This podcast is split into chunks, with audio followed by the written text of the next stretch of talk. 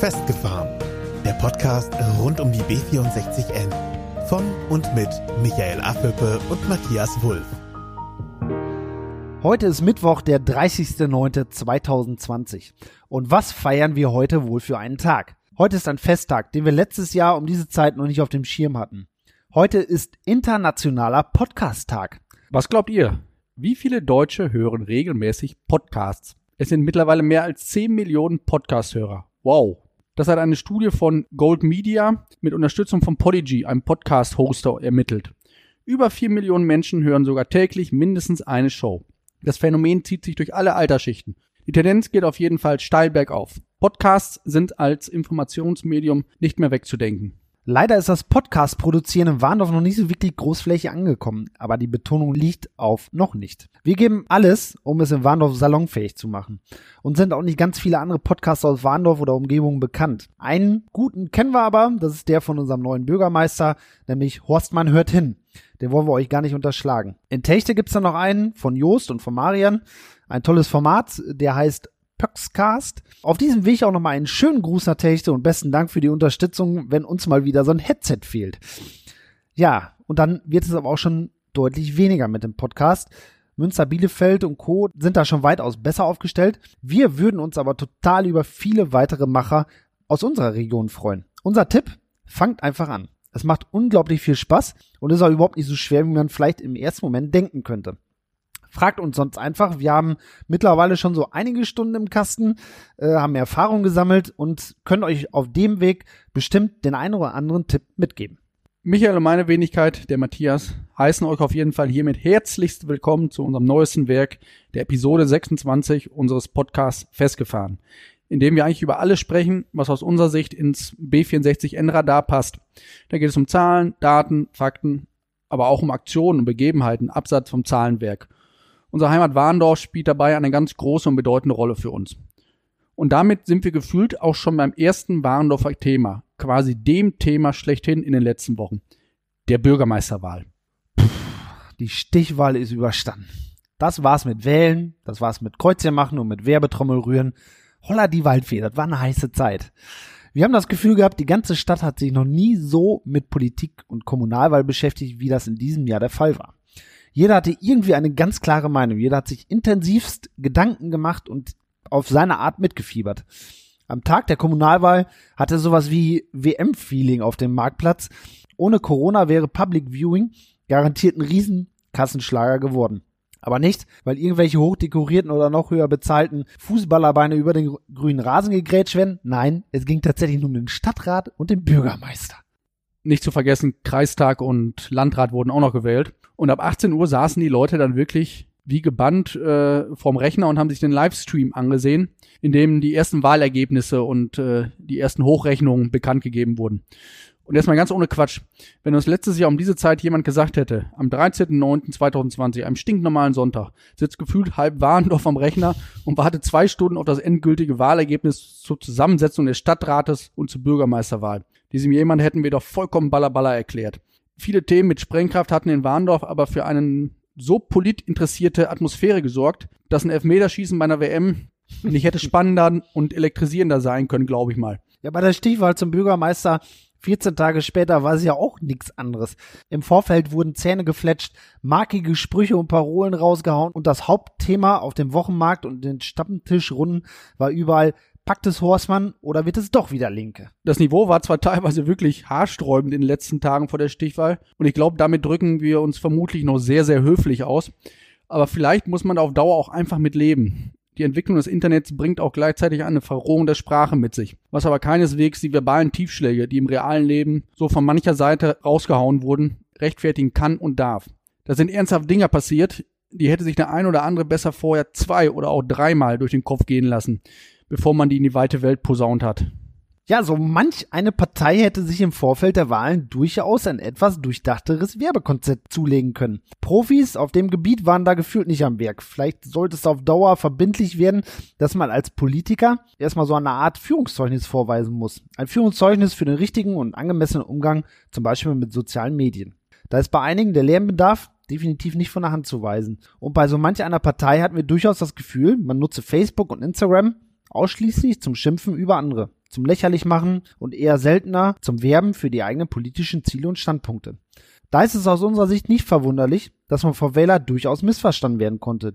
Diese Art der Kommunikation konnte eigentlich nur in die Hose gehen. Wir ersparen euch jetzt im Nachgang aber auch wohlweislich die Details, denn dann hätten wir, dann hätten wir ein abendfüllendes Programm. Wäre zwar bestimmt an einigen Stellen mit diversen Lachern verbunden, aber auch teilweise an Peinlichkeit nicht zu überbieten gewesen. So ist es.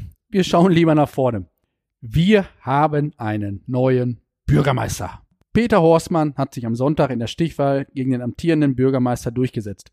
Peter, herzlichen Glückwunsch auch noch einmal von dieser Stelle. Aber was bedeuten diese ganzen Wahlergebnisse für unser Lieblingsthema B64N? Ganz eindeutig ist jetzt eines. Wir haben jetzt im Warndorfer Rathaus eine überzeugend große Mehrheit an Unterstützern in unserer Sache sitzen. Aber was ist überhaupt unsere Sache? Unsere Sache ist, wir wollen die Planung der B64N in seiner aktuellen Form zum Stoppen bringen. Diese Planung entspricht nicht unseren Vorstellungen einer nachhaltigen, zukunftsorientierten und umweltschonenden Lösung für das durchaus vorhandene Verkehrsproblem in Warndorf. Aber da man sich nicht einfach immer nur mit Schimpfen und Blockieren beschäftigen sollte, hier ein paar aus unserer Sicht mögliche Alternativen zur B64N. Für uns gehört die dringend erforderliche Stärkung des ÖPNV zur Lösung des, der Verkehrsproblematik zwingend dazu. Für uns gehört ganz elementar die Reduzierung des motorisierten Individualverkehrs dazu. Für die Reduzierung bedarf es eines weitaus besseren Fahrradnetzes, aber auch einer Bereitschaft aus der Bevölkerung, nicht für jeden Einkauf im Supermarkt das Auto nehmen zu wollen oder zu müssen. Des Weiteren sehen wir enormes Potenzial in der Umsetzung bereits geplanter Projekte, wie der Fertigstellung der seit vielen Jahren begonnenen Stadtstraße Nord und der Ausbau der Wasserstraße mit Anschluss an eine bürgerfreundliche Freckenhorster Umgehung. Allein das würde den innerstädtischen Verkehr schon tierisch entlasten. Und da gehen wir, glaube ich, mit allen Warndorfern d'accord. Das sollte unser allererstes Ziel sein. Entlastung der innerstädtischen Durchfahrt ohne gigantische Neubelastung anderer Gebiete und Menschen. Wir zählen da mal noch ein paar andere Dinge auf, die uns gerade so durch den Kopf fliegen. Stichwort Carsharing. Könnte man zumindest mal drüber nachdenken, ob es da gewisse Fördermöglichkeiten gibt und auf welche Art und Weise man das unterstützen könnte. Oder zum Beispiel der Ausbau vom Homeoffice. Voraussetzung dafür ist natürlich ein angemessener Breitbandausbau. Als nächstes Stichwort Fahrgemeinschaften oder Park-and-Ride-Parkplätze außerhalb der Stadt. Auch darüber konnte man nachdenken.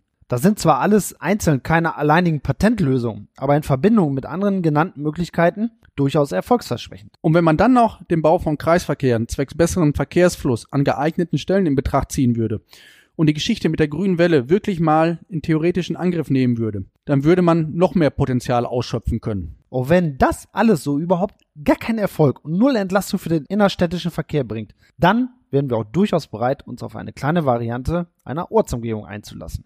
Aber was ist eine kleinere Variante? Eine kleine Variante einer Ortsumgehung heißt wie folgt, zumindest aus unserer Sicht.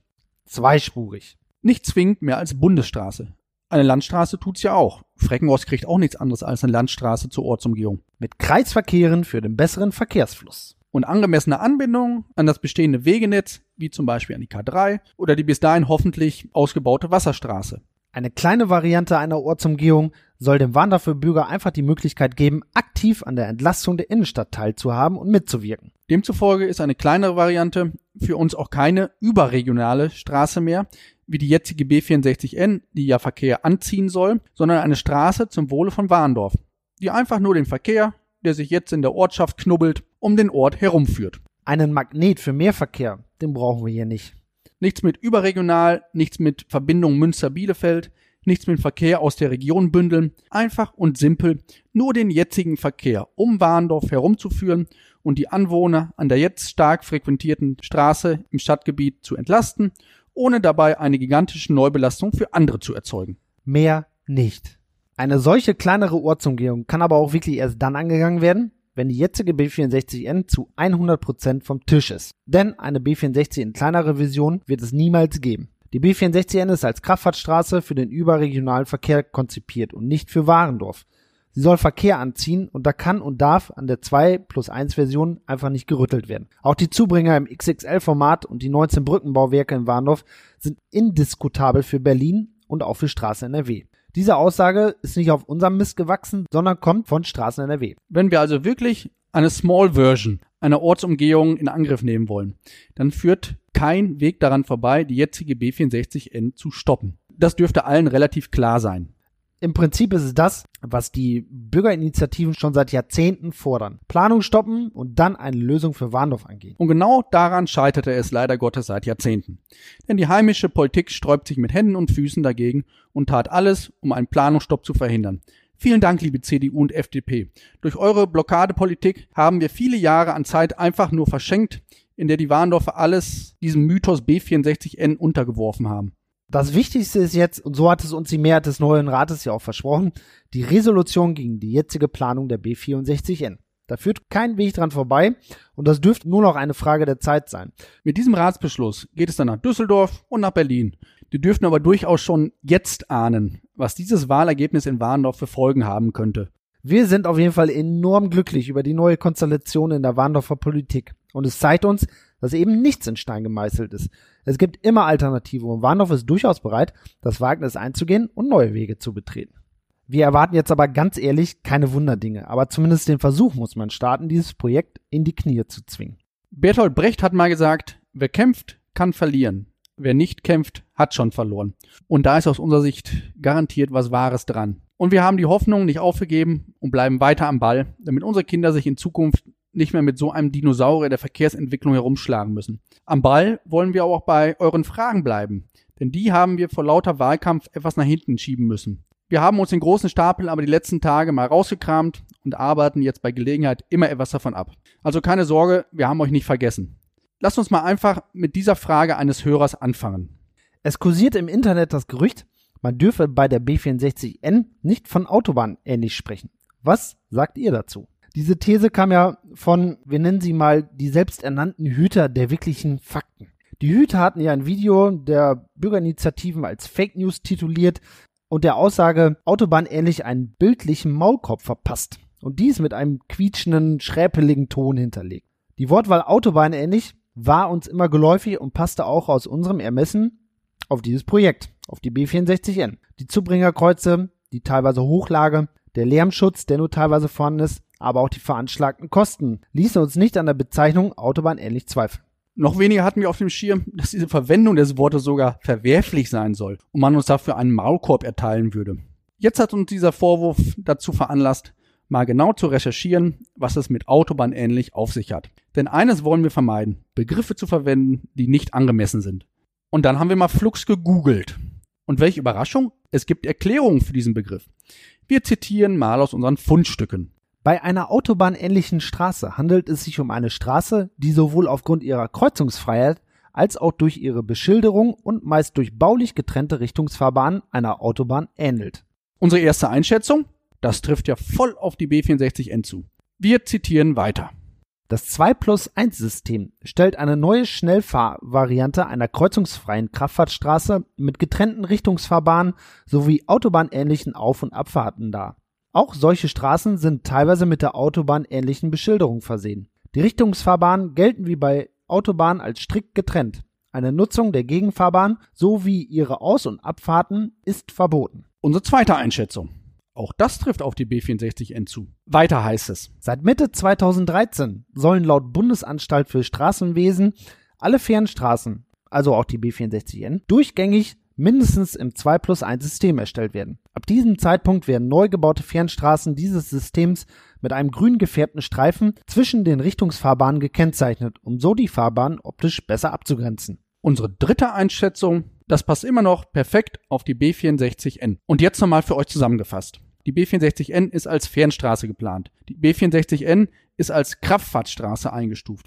Sie wird kreuzungsfrei geplant zum Befahren muss das Kraftfahrzeug mindestens eine Höchstgeschwindigkeit von 60 Kilometern pro Stunde nachweisen können. Sie wird in der 2 plus 1 Variante geplant. Die Fahrbahnen sind durch einen grünen Trennstreifen voneinander getrennt. Wie schätzt ihr das denn ein? Wir würden mit den jetzigen Infos die B64N durchaus als Autobahn ähnlich bezeichnen. Sollte es dennoch irgendwie einen Grund geben, warum die B64N trotz der bekannten Definition nicht zu den autobahnähnlichen Straßen gehören soll, so wären wir über einen Hinweis mit Nachweis sehr dankbar.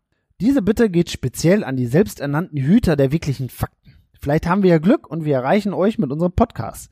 Wenn ja, dann erklärt uns doch bitte einmal kurz, was wir falsch interpretiert haben und was wir nicht bedacht haben sollen. Michael, in dem Zusammenhang könnten wir eigentlich ganz gut eine weitere Hörerfrage nach der tatsächlichen Breite der jetzigen B64 im Vergleich zur geplanten B64N-Breite versuchen zu beantworten. Es ging dem Hörer dabei konkret um den Unterschied zwischen alter und neuer B64. Wir sind ja eher so die praktischen Typen und haben uns daher zur Beantwortung der Frage mal am Sonntagmorgen ein Maßband geschnappt. Und wir haben auf jeden Fall an verschiedenen Punkten in Warndorf die Fahrbahnbreite gemessen. Unser Messbereich war dabei einmal die asphaltierte Breite, inklusive Standstreifen, wenn einer vorhanden war, und die reine nutzbare Fahrbahnbreite. Dabei kamen folgende Messergebnisse raus. Im Bereich der Tillmannstraße konnten wir eine Asphaltbreite von 7,50 Meter messen. Stand- oder Parkstreifen gibt es da nicht. Diese Asphaltbreite zieht sich übrigens bis fast Müssingen durch. Zur Erinnerung 7,50 Meter. Höhe Stelter zeigte unser Maßband eine Fahrbahnbreite von 7,90 Meter an. Fast identische Messwerte bekamen wir für die Fahrbahnbreite an der Overbergschule, an der Fußgängerampelhöhe Amato oder an der Avia-Tankstelle, Höhe Dape und ortsauswärts auf Höhe der Abfahrt zur Herrlichkeit. Die Breiten variierten immer zwischen 7,70 Meter und 7,90 Meter. Wenn man die Park- bzw. diese Standstreifen noch mit hinzunimmt, kommen wir ab Ostor Richtung Behlen fahrend auf eine asphaltierte Gesamtbreite von durchschnittlich 11 Meter. Mal waren es 10,90 Meter, mal 11,10 Meter. Also so im Grunde genommen ist der Durchschnitt da irgendwo bei 11 Metern. Das passt so ungefähr alles zusammen. Richtung Telchte blieb die asphaltierte Breite der Straße bei den vorhin gemessenen 750, da es keinen Standstreifen gibt. Das ist also der Ist-Zustand der Fahrbahnbreite B64, wie man ihn jetzt vorfindet. Die Angaben dürfen bis auf ein paar Zentimeter relativ genau passen. Alle Angaben aber trotzdem ohne Gewehr, bevor uns nachher jemand auf ein paar Millimeter festnagelt. Das kann aber auch jeder von euch gerne nochmal nachmessen und uns korrigieren an dieser Stelle. Unsere Empfehlung macht er sonntags morgens. Und damit ist der erste Teil der Frage hoffentlich recht anschaulich beantwortet. Der zweite Teil der Fragestellung zielte auf die Breite der potenziellen B64N. Und das können wir euch zum Glück nicht ausmessen mit dem Maßband. aber das können wir nachlesen. Und dazu haben wir uns ganz einfach und simpel das Kartenmaterial von Straßen NRW aus dem Netz gezogen und uns dort mal den Querschnitt herausgesucht. Wir kamen dabei auf einen Regelquerschnitt mit der Bezeichnung RQ 15,5. In diesem Regelquerschnitt 15,5 findet man genaue Angaben zur Fahrbahnbreite. Diese liegt bei 12,5 Meter Außenkante Asphalt bis Außenkante Asphalt gemessen, inklusive der vorhin erwähnten grünen Trennungslinie. Standstreifen sind bei der B64N nicht vorgesehen. Darum ist die Breite der drei Fahrbahnen nebeneinander unwesentlich geringer, nämlich laut Straßen NRW 11,25 Meter. Somit haben wir das auch geklärt. Die Fahrbahnbreite wird sich bei der B64N um 3,35 Meter im Vergleich zur jetzigen B64 verbreitern. 7,90 Meter als Maximalwert zu 11,25 Meter. Die Gesamtbreite wächst Richtung Behlen, dann aber von 11 Meter auf 12,5 Meter, also 1,5 Meter breiter. Richtung Telchte wächst die Straßengesamtbreite jedoch von 7,50 Meter auf 12,50 Meter. 5 Meter draufpacken ist schon eine derbe Hausnummer. Da kann man mit Verlaub gesagt nicht mehr von Kleinigkeit sprechen. Wie dann allerdings die, und da sind wir wieder bei diesen selbsternannten Hütern der wirklichen Fakten, auf einen Unterschied von maximal 0,5 Meter kommen und diese Zahl dann als einzige Wahrheit in ihrem gefälschten Video verwenden, ist uns persönlich rätselhaft. Das kann aus unserer Sicht nur daran liegen, dass man realen Fakten hier vor Ort nicht wirklich geprüft hat, sondern in irgendwelche Tabellen geschaut hat. Als Handwerker bewahrheitet sich die These, das Maßband lügt nie. Wir wollen uns beim besten Willen nicht als fehlerlos oder diejenigen mit den ultimativen Fakten bezeichnen. Wir sind zumindest der Meinung, dass Fehler machen durchaus auch Lehrwert hat. Und darum messen wir einfach nur, nehmen uns Planungszahlen und vergleichen das. Wenn man sich aber hinstellt und Videos verfälscht, um andere bloßzustellen, und an andere symbolische Maulkorbe verteilt und dabei dann auch noch so tut, als habe man die Weisheit mit Löffeln gefressen, dann verlangen wir auch im Gegenzug, dass das, was man klarstellen will, auch wahrheitsgetreu klargestellt wird und nicht mit komplett falschen Sachverhalten in die Welt posaunt wird. Das ist dann hochnäsig, arrogant und scheinbar auch noch verdammt schlecht recherchiert. Wir hoffen auf jeden Fall, dass wir unserem Hörer die gestellte Frage hiermit zumindest einigermaßen beantworten konnten. Wir versuchen in den nächsten Episoden immer mal wieder die eine oder andere Frage mit aufzunehmen und euch so gut wie möglich zu beantworten. In der nächsten Episode, Folge 27, am 15.10.2020, wird das allerdings tendenziell eher nichts werden. Da können wir euch jetzt schon mal verraten, es gibt ein wirklich tolles Interview mit vielen Informationen zu einem innovativen Warendorfer Unternehmen. Wer noch eine Erinnerungsmail haben will, um nichts zu verpassen, schreibt uns einfach. Wir halten euch dann auf dem Laufenden. E-Mail-Adresse gibt's im Anhang. Und damit verabschieden wir uns für heute. Wir wünschen euch einen wunderschönen Resttag und macht's gut. Macht es gut. Ciao. Das war's für heute von Michael und Matthias. Mehr über die beiden erfahrt ihr bei Facebook und Instagram. Abonniert den Podcast, teilt ihn und nehmt Kontakt mit ihnen auf, denn die Jungs wollen wissen, was euch beschäftigt. Einfach über Facebook, Instagram oder per Mail an festgefahren-b64n at web.de.